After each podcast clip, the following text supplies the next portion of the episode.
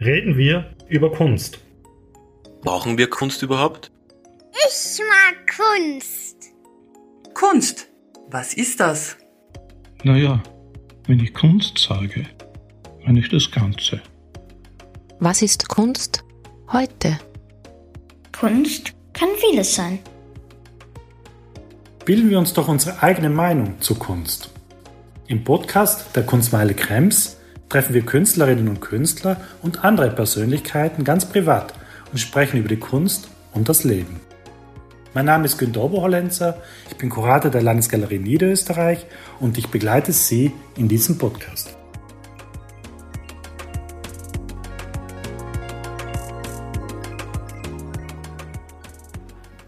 Ja, herzlich willkommen beim Podcast der Kunstmeile Krems der Landesgalerie Niederösterreich und heute bin ich in Oberösterreich ich freue mich, dass ich heute im kleinen Ort Brambachkirchen sein darf. Ich habe extra geübt, dass ich den Namen auch richtig ausspreche. Und ich treffe mich heute mit der Evelyn Kreinecker und bin bei ihr im Atelier. Danke, dass ich hier sein kann. Ja, danke für die Einladung. Also, es freut mich sehr. Na, ist total schön. Wir haben ja die Reihe, wo wir Künstlerinnen und Künstler und andere spannende Persönlichkeiten besuchen. Aufhängen ist ein bisschen Spuren und Masken der Fluchtausstellung in der Landesgalerie Niederösterreich, von der auch zwei wunderbare Arbeiten von der Levin Kreinecke gezeigt werden. Und bevor wir jetzt ganz in Medias Res gehen und über Kunst und über verschiedene Aspekte auch deiner Arbeit sprechen, muss ich natürlich fragen, wie lange lebst du schon hier und wie ist es dazu gekommen, dass du nach Brambachkirchen gekommen bist? Also ich bin in Brambachkirchen geboren. Also diese Antwort ist leicht. Wobei äh, ich als Jugendliche nicht geglaubt habe, hier wieder zu landen. Aber nach einigen Jahren in anderen Orten und Städten äh, ist dann Brambachkirchen der Lebensort geworden. Und vermisst du die Großstadt? Weil ich gehe davon aus, du hast eine Zeit auch in Wien gelebt. In Wien nicht, nein. In Wien so hast du gar nicht gelebt? Schlecht recherchiert von mir. Kein Problem. Ähm, ich bin eigentlich ein richtiges Landei. Ich lebe sehr gern hier am Land. Natürlich geht Kultur am Lande stark ab. Also das ist so. Die Entscheidung, wo man lebt, ist immer ein Kompromiss. Aber das passt schon. Aber ich habe mich sehr gefreut, wo ich hierher heute gefahren bin, weil ich mag eben dieses ländliche Umfeld auch sehr und ich finde es eben auch sehr schön, dass gerade auch am Land Kunst und Kultur passiert und dass eben du hier am Land lebst. Wobei man muss ja jetzt im Moment sagen, ist es in der Hinsicht ein bisschen schwieriger. Ich habe auf deiner Homepage gelesen, die Kunst lebt vom Austausch, von der Begegnung, von der Resonanz. Sehr schöner Satz von dir. Ja, wie geht es dir denn momentan in einer Zeit, wo die Werke, das sehe ich auch hier, eher im Atelier bleiben müssen oder wenn sie in einer Ausstellung sind, nicht gesehen werden können oder die Ausstellung verschoben werden müssen. Wie geht es dir als Künstlerin und auch als Mensch damit? Ähm, mir persönlich geht der Austausch sehr ab, äh, einfach auch Kunst zu sehen, äh, sich mit anderer Kunst auseinanderzusetzen, auch Kolleginnen, Kollegen zu treffen und das geht einfach ab. Das ist kein Thema. Bei mir stapeln sich jetzt die Kunstwerke an den Wänden herinnen aber das ist auch gut so. Wie geht es mir als Künstlerin mit, mit, der, mit der Zeit jetzt? Es ist, äh, es ist halt einfach schwierig, weil es so ungewiss ist. Äh, es werden Ausstellungen verschoben, wo man nicht weiß, wann wird es dann wirklich Realität. Und verbunden mit Ausstellungen ist natürlich immer auch irgendwo, dass sich ein Einkommen irgendwie lukrieren lässt. Man weiß es einfach nicht. Das kann am Ende des Jahres okay sein, aber man weiß es nicht. Das ist einfach sehr ungewiss und diese Ungewissheit ist natürlich eine Belastung. Für mich persönlich ist es ähm, bisher, also im letzten Jahr, ja, es ist sich schon irgendwie ausgegangen. Ich glaube, besonders betroffen sind Künstlerinnen und Künstler, die im Bereich Musik und Theater aktiv sind, die einfach äh, nichts tun können. Ich kann zumindest im Atelier arbeiten. Und ich freue mich umso mehr, dass wir diesen Weg des Podcasts haben, um einen Austausch auch zu ermöglichen, weil zumindest dieser Austausch Gott sei Dank geht mit natürlich Respektabstand, wie sich das auch gehört. Ich möchte ein bisschen in, in deine Lebensgeschichte eintauchen. Du bist ja Malerin, bist Zeichnerin, arbeitest auch im Bereich der Animationsfilme, auch wenn man dich bei Google eingibt, kommt Regisseurin, was ich sehr interessant finde. War für dich von Anfang an klar, dass das deine Medien sind und was zeichnen für dich diese Medien, gerade eben die Malerei und Zeichnung, besonders aus? Ich komme vor allem von der Zeichnung. Also ich habe auch bei der Malerei einen zeichnerischen Zugang, glaube ich, das kann man so, so sagen bei der Zeichnung ist es schon so diese Energie, die in einem Strich liegt und auch in meinem Pinselstrich dann sozusagen. Also das ist so das, was mich sehr fasziniert an, an dem Medium Zeichnung. Wie ich zu dem gekommen bin, ich bin auf Umwegen dazu gekommen. Es ist nicht mein erster Beruf. Aber es hat sich dann einfach im Laufe des Lebens so entwickelt, dass es irgendwann einmal äh, so wichtig geworden ist, dass es das wurde, was ich wirklich machen wollte. Ich bin immer ein leidenschaftlicher Verfechter, gerade in dieser traditionellen Medien, wie es gerade die Malerei und die Zeichnung ist.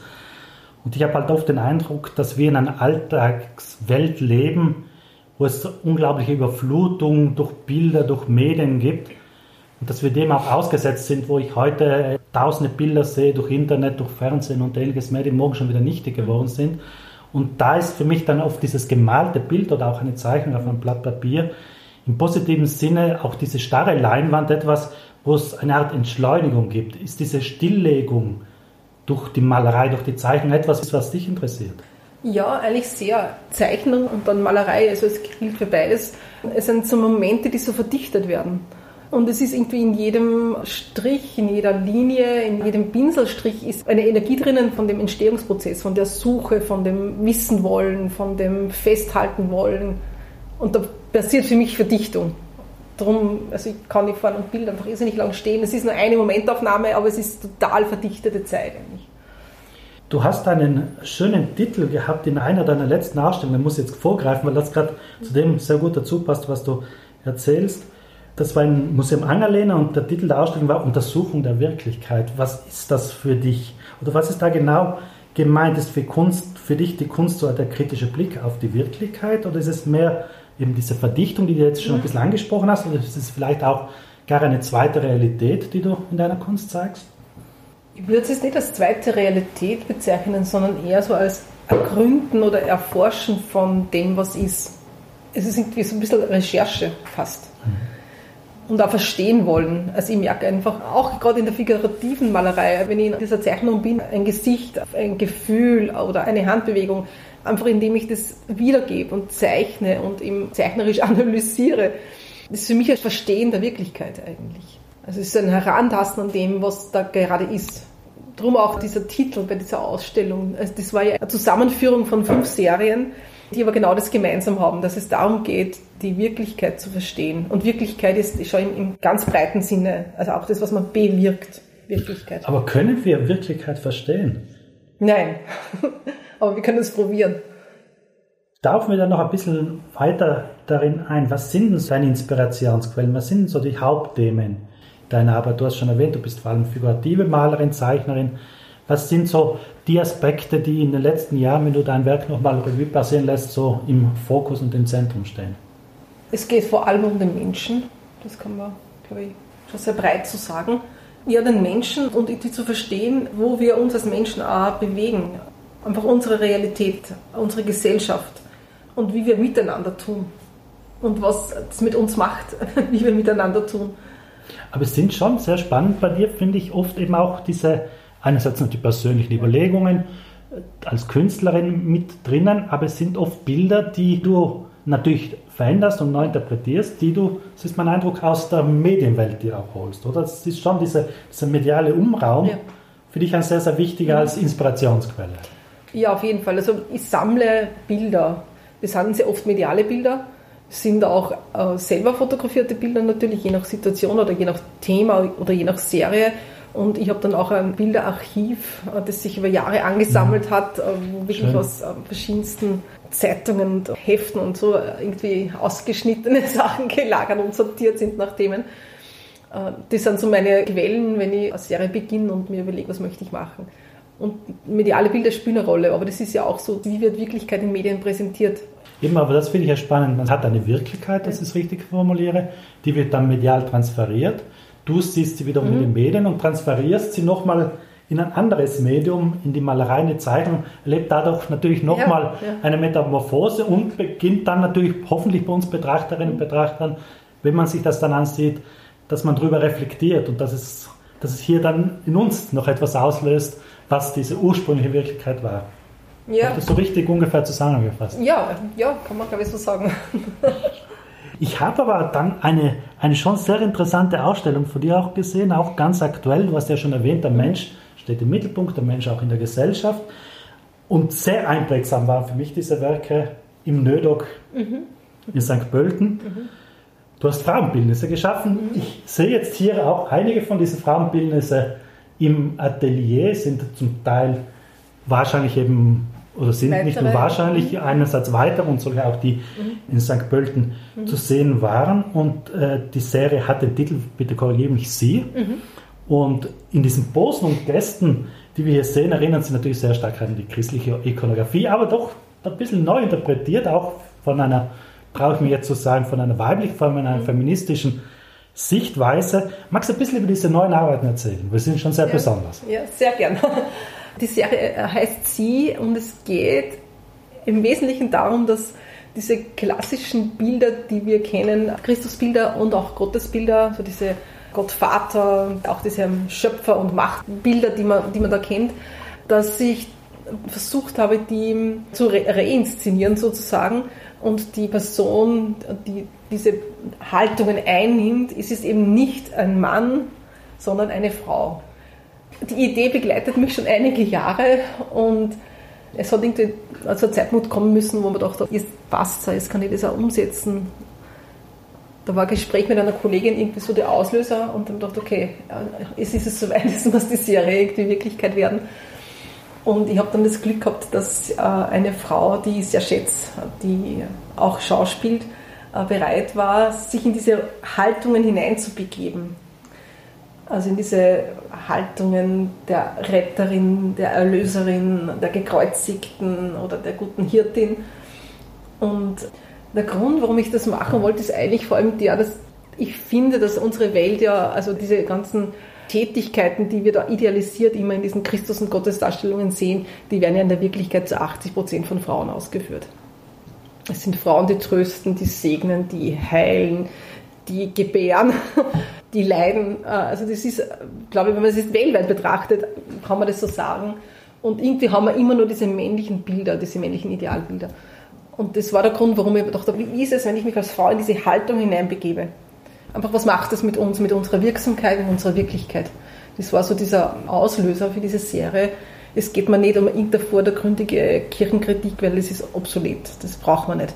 Sondern wirklich, was macht es mit uns Frauen, wenn wir uns in die Haltung reinbegeben und was macht es, wenn wir immer nur männliche Idealbilder sehen? Also um das geht Und was macht es mit uns Betrachterinnen, Betrachter, Natürlich, ja. wenn man sich anschaut? Und Ja. mir ist es schon so gegangen, dass ich im ersten Moment natürlich gestutzt habe, Mhm. überrascht war, weil man natürlich diese Posen und Gästen unendlich kennt, Genau.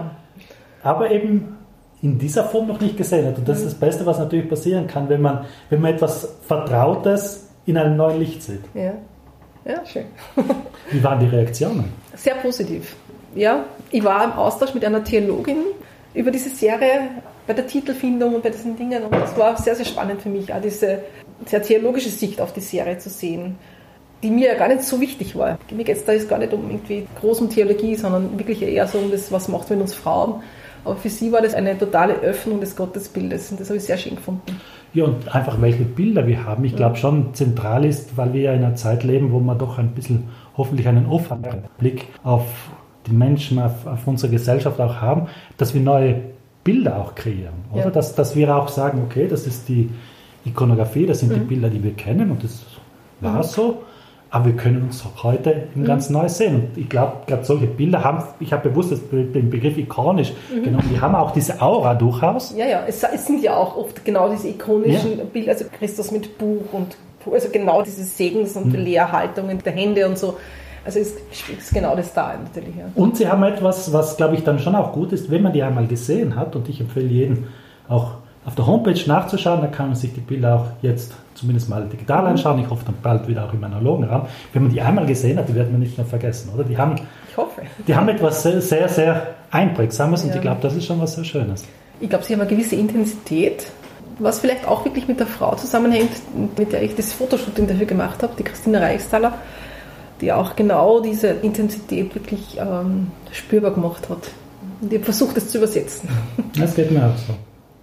Es ist hier das einzelne Individuum, eine einzelne Frau zu sehen, aber noch häufiger habe ich bei dir den Eindruck, es ist der Mensch in der Masse, in, in so ganz komplexen Kompositionen mit unterschiedlichen politischen, sozialpolitischen Themenstellungen. Und jetzt möchte ich natürlich ganz kurz auch auf die eine Arbeit zu sprechen kommen. Eigentlich sind es zwei Arbeiten, die wir im Moment in Krems in der Landsgalerie Niederösterreich zeigen. Das ist der Animationsfilm Was bleibt, Teil der Serie Wegstücke in der Ausstellung Spuren und Massen der Flucht, ich habe schon erwähnt. Kannst du den Zuhörerinnen und Zuhörern kurz diese Arbeit beschreiben? Weil ich will es jetzt nicht ich machen, sondern wenn ich dich schon hier habe, ist es ja viel schöner, wenn du das erzählst. Ich war jedenfalls sehr angetan von der Arbeit, habe sie im Museum Magdalena gesehen und dankenswerterweise hast du sie uns für die Ausstellung zur Verfügung gestellt. Magst du einfach ein bisschen beschreiben, um was es in dieser Arbeit geht? Ich werde es versuchen zu beschreiben. Es ist ein Animationsfilm, der mit Kohle gezeichnet ist, ganz klassisch. Also einfach Kohlezeichnung, die sich verändert und die in Stop-Motion-Technik äh, dann fotografiert ist und zum Film gefügt. Und es ist in dem Film keine Bewegung, die eine große Geschichte erzählt, sondern es sind eigentlich Szenen, Bilder, die sich ablösen. Es baut sich ein Bild auf, wo man Menschen sieht, die gehen und es wird abgelöst und überzeichnet von dem nächsten Bild, wo wieder Menschen gehen. Darum heißt der Film auch Wegstücke. Einfach, wir sind unterwegs, wir gehen alle. Und ähm, es ist so, dass der ganze Film auf einer Leinwand gezeichnet wurde. Das heißt, alles, was passiert in dem Film, ist auf dieser Leinwand und alles, was sich verändert, ist auch wirklich runtergegeben worden, wieder ist verschwunden, ist nicht mehr da sozusagen, das nächste kommt. Also es ist so ein Prozess, wo immer ein Bild, eine Geschichte die andere ablöst. Und ganz zum Schluss wird einfach alles, was auf der Leinwand noch zu sehen war, runtergenommen, sodass eigentlich die weiße Leinwand zum Vorschein kommt, die aber nicht mehr weiß ist, sondern wo so ganz viele Spuren sich eingraviert haben von der Kohle. Und dann sind alle Bilder auf einer Ebene. Also es gibt keine Weggeschichte, die wichtiger als die andere ist, sondern es sind alle auf einer Ebene und man ahnt diese Szenen, die man vorher gesehen hat, ahnt man noch in den Spuren. Und darum heißt diese letzte Arbeit, die es auch in Real gibt, die auch eben ausgestellt ist, dann was bleibt. Ich hoffe, man kann sich jetzt was vorstellen. Sonst unbedingt, hoffentlich ist es bald wieder möglich, in der Landsgalerie Niederösterreich vorbeischauen, wo es die Arbeit auch zu sehen gibt. Und ich fand diese Arbeit unglaublich poetisch und gleichzeitig sehr berührend. Man kann jetzt von einer oder von zwei Arbeiten mhm. sprechen, die wir in Kremsen zeigen, vor allem auch dieses letzte Bild mit eigentlich einer weißen Leinwand, aber gleichzeitig kann man eben noch diese Spuren mhm. sehen. Sie wurden zwar gelöscht, aber sie bleiben dann doch vorhanden und das fand ich halt ganz, ganz eine wunderbare Idee, das eben auch dann noch zu integrieren mhm. und das eben als Teil auch des Werkes zu sehen. Es ist für mich einfach total stimmig, wenn es darum geht, was passiert mit uns Menschen, wenn wir aufbrechen, wenn wir weggehen, wenn wir unsere Wege gehen. Ja, also es ist nicht nur reale Wege, auch generell Lebenswege kann man sehen. Es bleiben Spuren, es hinterlässt was bei uns. Es ist etwas, was, was uns prägt und trotzdem können wir es nicht festhalten, diese Erfahrungen. Mir fällt jetzt gerade auf, dass durchaus hier ein Aspekt in dieser Arbeit äh, zum Vorschein kommt, der eben auch bei der C-Serie zum Tragen kommt, nämlich dass du eben hier mit Wahrnehmung spielst, mhm. unter Anführungszeichen. Bei bei dieser Arbeit ist es so, dass man eben Menschen unterwegs sieht und dann eben auch schon wieder gewisse Bilder im Kopf hat.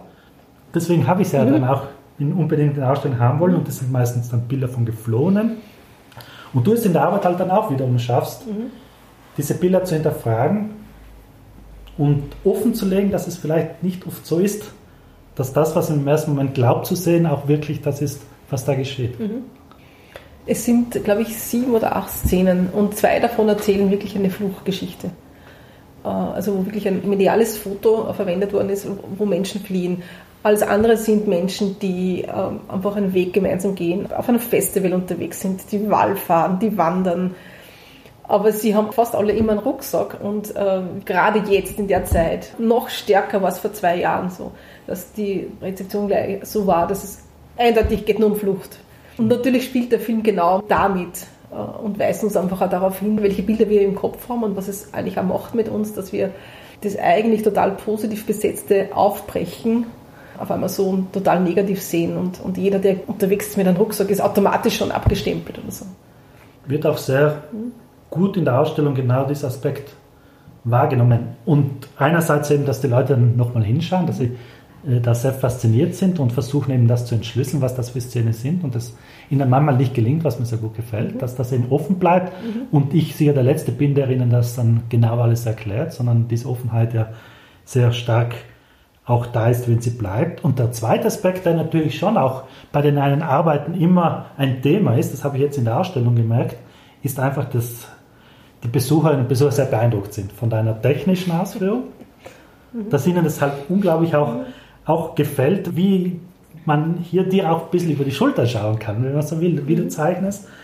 Ich möchte jetzt da den Bogen auch nochmal zurück zur Technik spannen und ein bisschen das noch vertiefen. Vielleicht magst du da ein bisschen mehr noch darüber erzählen, wie das im technisch bei dir abläuft, wie eben auch einerseits die Idee da ist, aber dann, wenn du vor die Leinwand vor auf ein Blatt Papier gehst, wie dann dieser, dieser Entstehungsprozess abläuft. Wie kann man sich das bei dir vorstellen? Ich gehe ja total vom Gesehenen aus. Also es gibt wenige Arbeiten, die jetzt nicht von dieser wirklich gesehenen Realität ausgehen. Äh, das heißt, wenn ich eine Serie beginne oder einen Film vorbereite, dass ich zuerst einmal Bildmaterial recherchiere und sammle. Und dann einfach mit dem Material arbeite. Das kann dann schon im Arbeiten sich verändern, dass ich Sachen verwirf, Sachen verändere. Aber ich gehe mal von der Realität aus. Und ganz praktisch ist es so, dass ich, wenn ich zeichne, gerade für die Filme, klebe ich mir eine Leinwand an die Mauer. Ähm, meistens hat die Leinwand ist relativ groß, so mit ähm, 1,60 Meter mal 90. So, aber es sind immer Leinwände, es sind nicht. Es sind Leinwände, ja. Papier, auf, auf, Papier arbeite ich schon auch, aber für ja. Filme nicht, weil diesen Prozess des Runternehmens und, und Draufgebens, das wird das Papier auf Dauer nicht vertragen. Mhm. Die Leinwand hält ein bisschen mehr aus. Mhm. Papier würde dann einfach nach der 20. Manipulation irgendwann einmal aufgeben. Darum auf Leinwand.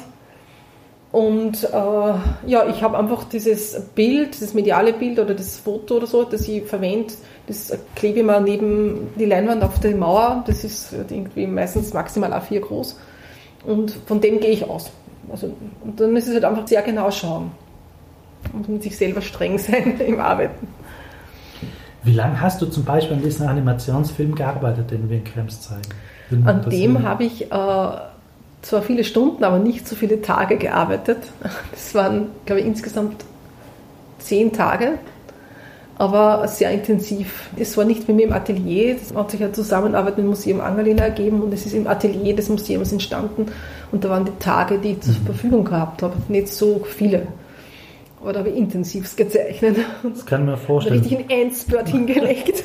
Und wie viel passiert in so einem Prozess dann geplant? Und wie viel ist dann noch spontan, dass du da im Laufe des Zeichnens noch Dinge änderst oder ganz neu konzipierst? Äh, wenn ich mich für Szene entschieden habe, bleibe ich relativ streng bei dem Bild, weil es ein bisschen was Dokumentarisches auch hat. Ich habe einen Pool von Szenen und äh, das reduziert sich dann oft. Oder ich gebe was raus und was anderes dafür rein, weil im Prozess des Zeichnens irgendwie äh, ich merke, äh, es ist mir wichtiger, dass es in die Richtung geht oder in die Richtung. Ja. Es ist relativ viel klar, aber nicht alles. Mhm. Die sind wir jetzt im Bereich der Zeichnung, das ist ja mhm. schon angesprochen, da hätte ich gleich vielleicht danach haken müssen. Ich mache es jetzt, dass ich den Eindruck habe, dass zeichnerisch bei dir etwas sehr Malerisches hat und das Malerische oft etwas sehr Zeichnerisches, wenn ich mir auch gerade hier mhm. die Werke im Atelier anschaue. Also mhm. äh, da habe ich nicht das Gefühl, dass das eine Medium wichtiger wie das andere ist. Oder sie sind oft sehr gleichberechtigt und oft im gleichen Bild eben wirklich, mhm. wirklich da. Wie, wie, wie kommst du dazu? Ähm, das kann ich gar nicht genau beantworten. Das ist irgendwie so entstanden in dem, in dem Suchen nach dem, wie ich arbeiten will. War dann einfach irgendwann klar, dass ich das Zeichnerische auch in der Malerei haben will und dass ich, wenn ich zeichne, wahrscheinlich eine gewisse malerische Qualität entwickle. Äh, und es ist gleichberechtigt. Weil ich sehe jetzt eben hier im Atelier wir kommen nochmal auf die Sie-Serie mhm. zurück, äh, die Frau, die gezeichnet ist, jetzt mhm. zum Beispiel bei, bei zwei Bildern, mhm. die wir vor uns sehen. Und daneben gibt es eine malerische Ebene, mhm. aber diese malerische Ebene ignoriert eigentlich jetzt die Figuration in der Hinsicht, dass da jetzt nicht der, das Kleid oder das Gesicht malerisch behandelt wird. Aber es ist jetzt nicht eine komplette Ignoration von, von dem Motiv, weil es, es, es kommt aus dem Motiv diese Malerei auch heraus. Schwierig das natürlich zu beschreiben. Mhm. Ja, das sind natürlich noch im Entstehen Bilder. Das ist jetzt dieser Schritt der Zeichnung passiert und da geht es eigentlich erst richtig malerisch los. Was ich als allererstes in meiner Malerei mache, ist, ähm, dass ich ein Bild, einen Farbraum am Bild schaffe, der mit der Wirklichkeit eigentlich nichts zu tun hat, sondern wo ich mir einfach ein Farbspektrum überlege für gewisse Bilder, wo man denkt, das funktioniert so und dann ist natürlich viel Zufall und viel, viel Gestus dabei in dieser ersten Farbschicht ist total ungegenständlich und eigentlich wirklich gestisch und passiert auch meistens am Boden und es ist auch im Atelier, sieht man, der ganze Boden ist voller Farbspritzer. Was sehr schön ist. ja. Genau, und auf das drauf setze ich eine ornamentale Struktur.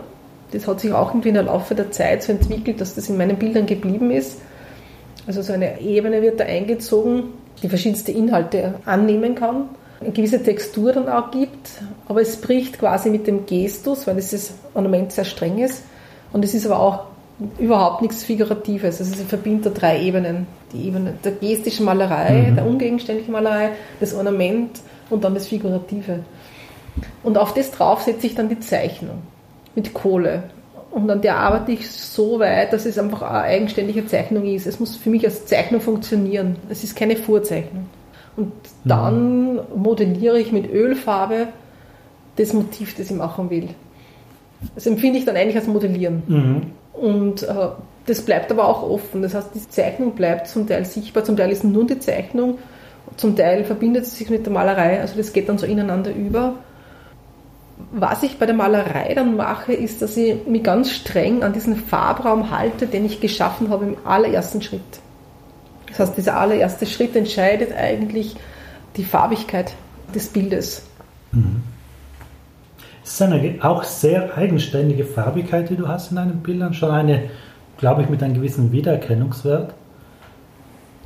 Kann man schon sagen, oder? Also, man greift zu gewissen Farben, die man braucht. ja, das aber ich, ich habe dann ja bisschen auf der Homepage so Ja. Mhm. hochgeklickt, natürlich auch durch, durch ältere Arbeiten. Und das ist schon, ist immer schwierig dann zu sagen, woher kommen die, sie sind einfach Mhm. da. Aber das ist mir halt aufgefallen. Es ist schon eine sehr unverwechselbare Farbigkeit, die du so durchziehst über, über viele Jahre. Ja, ja. Wahrscheinlich. Ich denke schon, ja. Es gibt schon auch so Schwerpunkte in Serien, wo die Farbigkeit reduziert ist oder wo sie ganz stark ist, wie in der Serie Mengenlehre, wo es um diese Menschenmengen Mhm, geht, diese genau. Menschenmassen geht. Wo ich schon bewusst irgendwie so diesen ganzen Farbraum reinbringen will, also auch diese, diese Gelb- und diese Grün- und diese Blau- und Rottöne, also die sind die, die am farbkräftigsten sind. Genau. Ist es für dich schwierig, diesen Moment zu finden? Eine ganz klassische Frage, die ich immer wieder gern Malerinnen und Malern stelle. Ist es für dich schwierig, diesen Moment zu finden, mit dem Malen aufzuhören? Ist es ein Moment vielleicht auch nicht zu verpassen, das Bild zuzumalen oder zu viel zu tun? Äh, Ich empfinde es nicht als schwierig. Ich arbeite so lange, bis ich mir denke, es, es funktioniert, es hat diese Intensität oder das, was ich will. Ja. Und dann geht es gar nicht so sehr darum, ob da noch ein Strich ist oder, oder nicht oder schon. Es muss eine gewisse Dichtheit da sein. Und die Angst vor dem Zumalen habe ich nicht, weil ich mir denke, äh, wenn ich es zumalen, muss ich halt weitermachen, bis es wieder passt. Also man kann ein Bild nicht kaputt machen. Man muss halt weiterarbeiten. Dann wird es wieder. Aber gibt es dann schon immer wieder auch Bilder, wo du scheiterst? Oder Doch, hin und wieder schon, ja. Die wir dann natürlich nicht. Die sind, Und die sind versteckt übermalt. ja, manchmal. Das passiert am ersten, wenn man einfach was ausprobiert und versucht, einen neuen Weg zu gehen und schaut, kann ich mit meiner ma- malerischen und zeichnerischen Sprache das umsetzen. Das funktioniert nicht immer.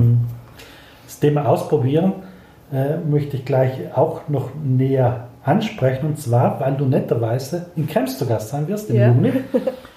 Und zwar beim Kunstvermittlungsprogramm Kunst trifft Mhm. äh, wird es einen Workshop geben, wo es um das Arbeiten mit Kohle geht. Und da bist du netterweise Gast, aber mehr als nur Gast. Du wirst diejenige sein, die hier auch diesen Workshop betreuen wird. Hast du das schon öfter gemacht? Liegt dir das auch anderen Menschen ein bisschen solche Techniken beizubringen?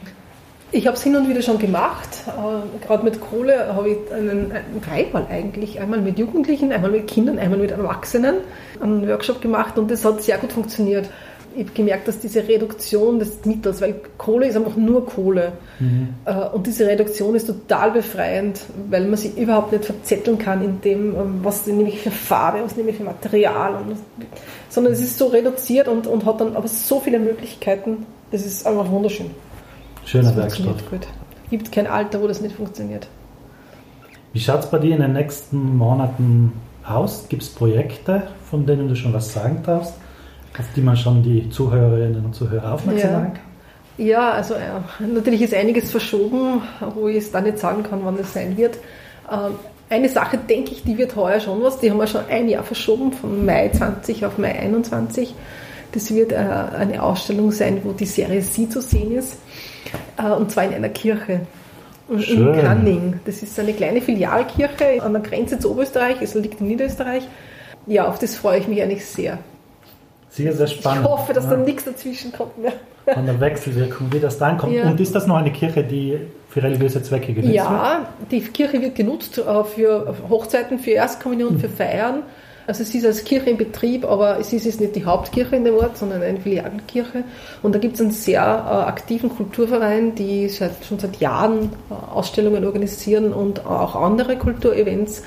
Und da gibt es in zwei Wochen im Mai, dichtes Kulturprogramm in der Kirche ist. Ja, Ich drücke die Daumen, dass das ich hoffe es, ja. unbedingt dann auch uns informieren drüber. Mhm. Wir kommen zum Schluss. Ich habe noch zehn Fragen vorbereitet Ah, ja. zum Schluss. Die klassischen zehn Fragen zum Schluss, die mir immer besonders Freude Mhm. machen. Und die erste Frage ist, Kunst ist eine Leidenschaft, das sieht man auf Mhm. alle Fälle, aber gibt es noch eine andere, eine zweite Leidenschaft? Ja, es gibt immer noch mehrere Leidenschaften. Gott sei Dank. Äh, Eine große Leidenschaft von mir ist das Sammeln von Pilzen, von Beeren und von Kräutern. ja, äh, und der Wald. Das, Das kann ich sehr nachvollziehen. Gerade das Pilze sammeln liegt mir auch ja, sehr, das vermisse ich der manchmal. Herbst ist die schönste Jahreszeit. Das kann man in Wien weniger, aber Mhm. sobald ich am Land bin, mache ich das auch immer sehr gerne. Ja, hast du Vorbilder? Gibt es Persönlichkeiten aus dem Kunstbereich oder auch von einem anderen Bereich, wo du sagst, diesen Menschen möchte ich vielleicht auch mal gern treffen oder mit dem möchte ich gerne mal einen Kaffee trinken gehen? Ja, Vorbilder gibt es immer, äh, viele verschiedene, je nach, je nach Bereich. Ähm, dass ich immer denke, ich möchte mit einem Vorbild auf einen Kaffee gehen, da habe ich viel zu viel Respekt vor den Vorbildern. Für mein Leben Vorbilder sind eigentlich vor allem die Frauen in meiner Familie. Das, die sind Vorbilder, die mir näher sind. Schön. Mit denen kannst du auch auf einen Kaffee gehen. ja, genau. Was liest du denn gerade? Äh, Ich bin gerade eine inkonsequente und unkonzentrierte Leserin. Aber ich habe gerade von der Karin Peschka, Putzt euch, tanzt und lacht, liegt auf meinem Tisch und von der Doris Knecht liegt Wald und ähm, unter uns das Meer, mit dem ich kürzlich angefangen habe. Ja, genau. Aber wie gesagt, ich bin gerade unkonzentriert, was Lesen betrifft. Ich kann mich nicht so auf große Geschichten einlassen gerade. Filme eher? Schaust du Filme, Serien, streamst du? Bist du eher die Kinogängerin und hoffst wieder, dass bald was möglich ist? Kino ist immer super, aber nachdem ich Familie habe und Kinder, ist es nicht immer so leicht zu organisieren, abends weg zu können. Äh, zusätzlich zu dem, was man als Künstlerin sowieso unterwegs ist. Streamen tun wir seit drei, vier Jahren, ein bisschen mehr, ja. Und schon jetzt in dem Lockdown, also in der Zeit ist in dem Jahr äh, wesentlich mehr. Genau. Kannst du dich noch an deine erste Kunsterfahrung erinnern als Kind, wo du das erste Mal Kunst, vielleicht auch zeitgenössische Kunst gesehen hast und noch in Erinnerung geblieben ist? Ich komme aus einer Familie, wo Kunst keine große Rolle gespielt hat. Eigentlich ist die erste Kunsterfahrung gewesen im Haus meines Nachbarn. Also das war der, die beste Freundin. Und äh, da ist sehr viel Kunst im Haus gewesen. Das war eigentlich so die erste Begegnung mit dem, dass das auch gibt. Ja. Und dann in der Schule. Wie wurde es aufgenommen bei dir zu Hause, dass du Künstlerin sein willst? War das etwas, wo man sagt, na, lieber einen gescheiten Brotberuf oder ist diese zeitgenössische Kunst, ist das was?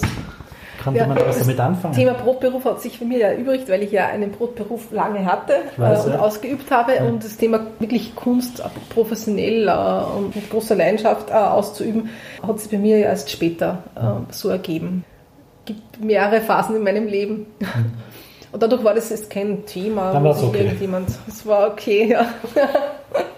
Hast du einen Sehnsuchtsort? Ähm, der Süden generell, ja, also Mhm. Sehnsucht nach Meer und Sonne und Süden und ja. Aber eigentlich noch mehr ist es der Wald. Was war denn die letzte Ausstellung, die du gesehen hast? Das kann wahrscheinlich eine Zeit her sein, aber was war das letzte? Die letzte große Ausstellung, die ich gesehen habe, war äh, Spuren und Masken der Flucht. Und im Oktober haben wir dann in Everding, das ist in der Nähe, wo ich lebe, da gibt es einen Kunstverein, den ich leite. Da haben wir eine Jahresausstellung gehabt. Da ist sie irgendwie, haben wir zwischen diesen ganzen Lockdowns wirklich noch platzieren können. Das ist eigentlich die letzte Ausstellung, die ich gesehen habe. Eine Frage, die man wahrscheinlich schwer in zwei Sätzen beantworten kann. Kann Kunst die Welt verändern? Was kann Kunst? Oder was ist auch dein Anspruch an die Kunst? Die Welt verändern können Menschen.